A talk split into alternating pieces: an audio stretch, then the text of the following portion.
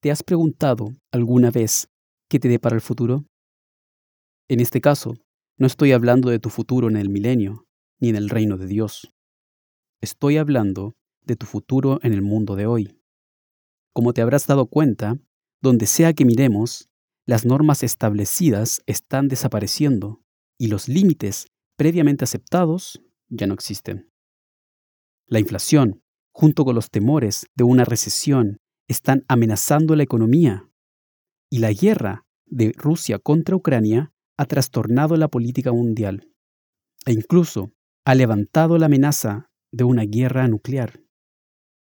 ¿Cómo estás resistiendo este aluvión constante de cambios e incertidumbre? ¿Cuán confiado estás en planificar tu futuro? ¿Has pospuesto tus planes universitarios? ¿O has dado un giro a tu carrera con esta nueva normalidad post pandemia? ¿Qué acerca de casarte o formar una familia? Probablemente podría parecerte que tu vida se está suspendiendo sin un camino claro por delante. También puede que tengas la sensación de que todo esto es tan injusto. ¿Por qué todo esto sucede cuando estaba empezando mi vida adulta?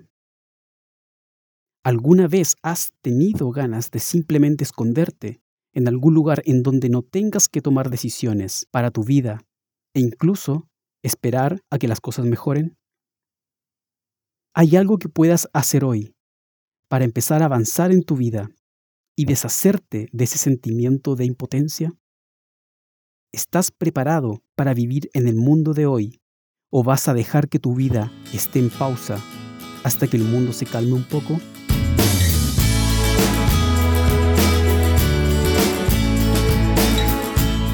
Hola a todos, mi nombre es Pablo Seura y esta es una traducción del podcast de Ken Gisi en Algo para Reflexionar, el podcast para jóvenes y jóvenes adultos de IDAM. Había un joven que parecía tenerlo todo resuelto. Venía de una familia grande, con padres que amaban a sus hijos y tenían los medios para proporcionarles una buena vida. No le faltó nada durante su infancia, años en los cuales él y su padre formaron incluso un vínculo especial. Sus padres tenían claro que su hijo estaba destinado a algo grande. Soñaba con convertirse en gobernante algún día, de ocupar un alto cargo que lo convirtiera en una gran autoridad. Compartía abiertamente sus sueños, sus esperanzas y sus aspiraciones con sus padres y sus hermanos. Y puedes imaginarte lo bien que le fue. Sus hermanos se pusieron celosos de este hermano soñador y de la atención extra que recibía de su padre. Sus celos se convirtieron en ira y la ira en resentimiento. Y finalmente decidieron que ya era suficiente, por lo que conspiraron para matarlo. Lo arrojaron a un pozo y lo dejaron allí para que muriera. Pero cambiaron de planes cuando apareció una banda de traficantes de esclavos. ¿Por qué no venderlo como esclavo mejor? Ganarían dinero y se librarían de él para siempre ganar, ganar. A estas alturas, estoy seguro de que ya has adivinado que estoy hablando del hijo de Jacob, José. De repente, la vida de José cambió por completo. Durante los siguientes trece años viviría en un país extraño, con un idioma y costumbres religiosas diferentes. Sería vendido como esclavo y sometido a trabajos forzados. Mentirían acerca de él, lo tratarían injustamente se aprovecharían de él y lo meterían en la cárcel. Mientras tanto, en el campo sus hermanos vivían la mejor vida, libres de este hermano al que llamaban soñador, pero preocupados por la mentira que le dijeron a su desconsolado padre, que José había sido asesinado por un animal salvaje. Esto sí que suena como un callejón sin salida, una situación aparentemente injusta y sin ninguna esperanza para José. ¿Cómo era posible que los sueños de gobernar de José se hicieran realidad dadas las circunstancias que le rodeaban ahora? ¿Se resignó simplemente a su cruel destino y dejó de soñar? ¿Dejó que la vida le pasara por delante pensando que no tenía posibilidades de cumplir sus sueños en esas circunstancias realmente adversas? ¿Cómo respondió José cuando su mundo parecía desmoronarse? ¿Y qué podemos aprender sobre él, de cómo vivir nuestra vida ahora, independientemente de las circunstancias físicas que nos rodean? Piensa en la reacción que tú tendrías si fueras vendido por tus propios hermanos. ¿Cómo pudo suceder algo así? ¿Cómo pudo Dios permitirlo? Parece demasiado injusto. Vamos a ver que prácticamente todo en la vida de José, durante los siguientes 17 años, parecía estar diseñado para impedirle realizar sus sueños.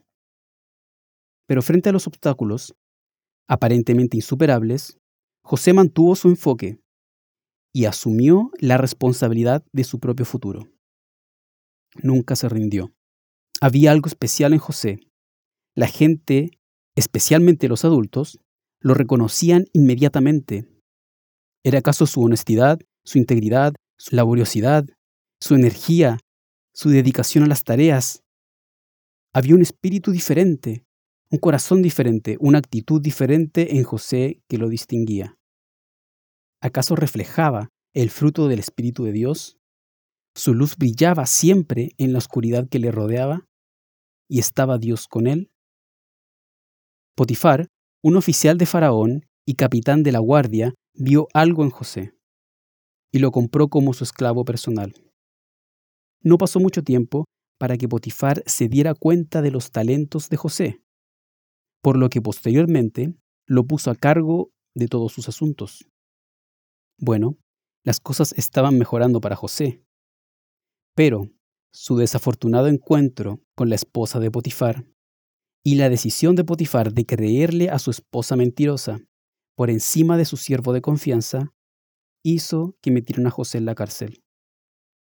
Las cosas nuevamente iban poniéndose cuesta arriba para que sus sueños se hicieran realidad. ¿Para qué intentarlo? Nunca saldré de aquí. Me rindo. Esto no es justo. Como sabemos, José no permitió que estos pensamientos se apoderaran de él. Eso no pasaría con él. A pesar de que fue un golpe duro, que llegó de la nada, no hubo amargura, ira o resentimiento de parte de José. Claro, sí, estaba en prisión, pero no pasó mucho tiempo antes de que el guardián de la prisión viera algo también en José que lo hizo sobresalir y destacarse sobre los demás.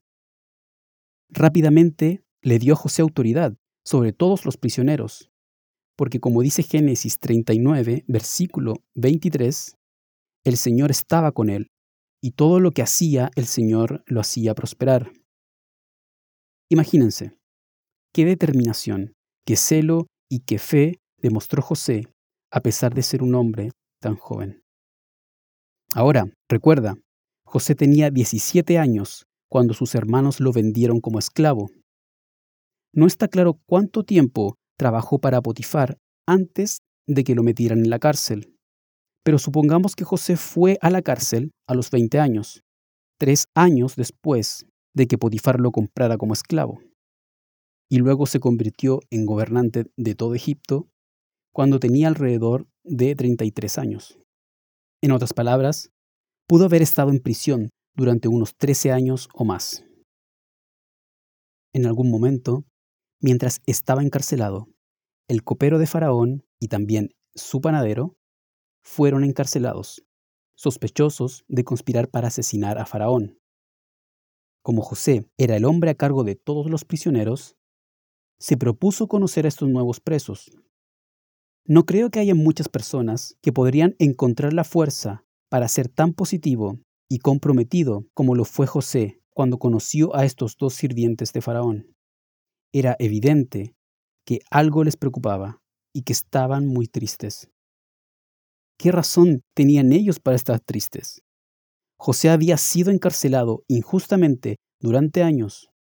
Si alguien tenía derecho a estar triste, molesto o incluso enojado, ¿no sería José? En lugar de lamentarse de su propio destino, José se preocupó por ambos y les preguntó, ¿por qué se ven tan tristes hoy? un gran ejemplo de autocontrol y de preocupación por los demás. Ambos hombres le contaron a José acerca de un sueño perturbador que cada uno de ellos tuvo y su frustración porque nadie podía interpretarles estos sueños.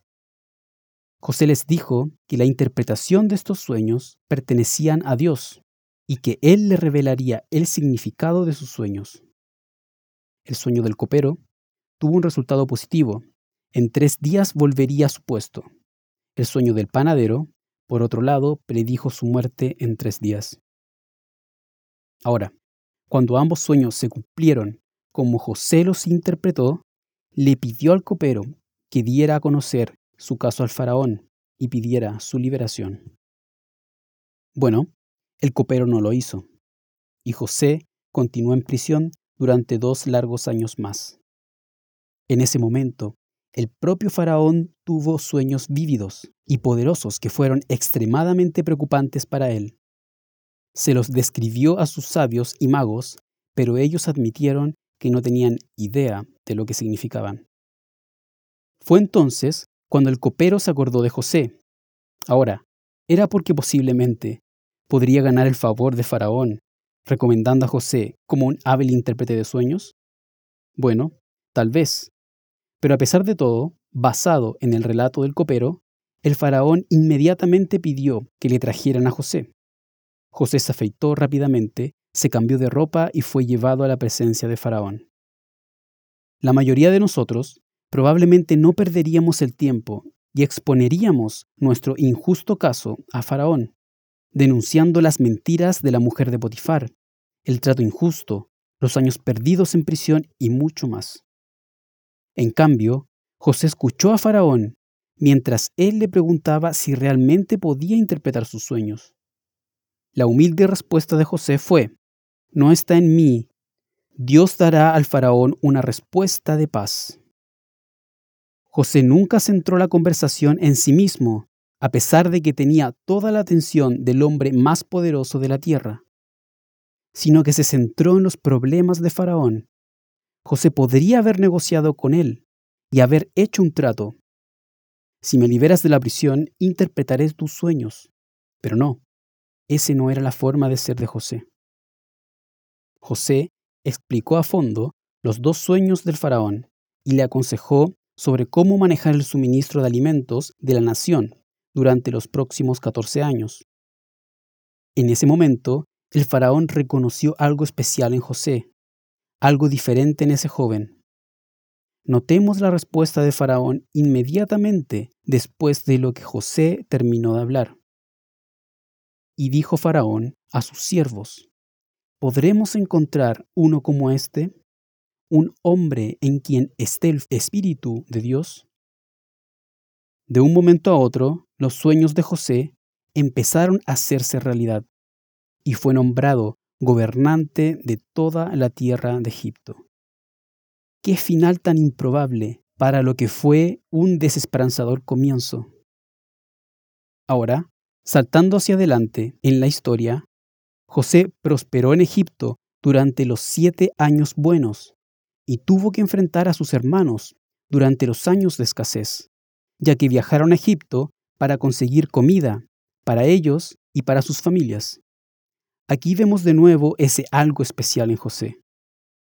En lugar de buscar venganza por el trato recibido a manos de sus crueles hermanos, o arremeter contra ellos por arruinar su vida, expresó su gratitud a Dios por la vida que le fue bendecido.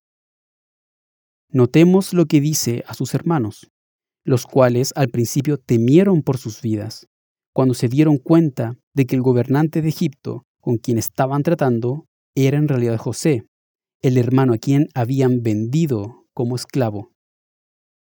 En Génesis 45, versículos de 7 al 8, dice, Y Dios me envió delante de vosotros para preservaros posteridad sobre la tierra y para daros vida por medio de gran liberación. Así no me enviasteis vosotros aquí, sino Dios, que me ha puesto por padre de Faraón y por señor de toda su casa y por gobernador en toda la tierra de Egipto. Entonces ¿Qué hay de ti? ¿Hay algo especial en ti que otros reconocen? Te guía el Espíritu de Dios y te inspira a dar lo mejor de ti y a hacer lo mejor cada día de tu vida, a superar la adversidad, a sacar lo mejor de cada circunstancia o situación y perseguir tus sueños? Si no es así, ¿qué te lo impide? Tal como José, si tenemos de lado a Dios, las circunstancias en que nos ha tocado vivir realmente pasan a segundo plano. ¿Sabes? Una de las cosas más importantes que podemos rescatar de la historia de José es esta. La vida no es justa, pero el Dios que adoras puede compensar eso si te humillas delante de Él. No esperes tiempos mejores para vivir tu vida. Sigue el extraordinario ejemplo de José y sin importar las consecuencias que te rodean, acepta la responsabilidad de tus decisiones. Traza tu curso y sin quejarte, vive tu vida. Deja que brille tu luz. Cuando la vida te dé limones, haz limonada. Y esto es algo para reflexionar.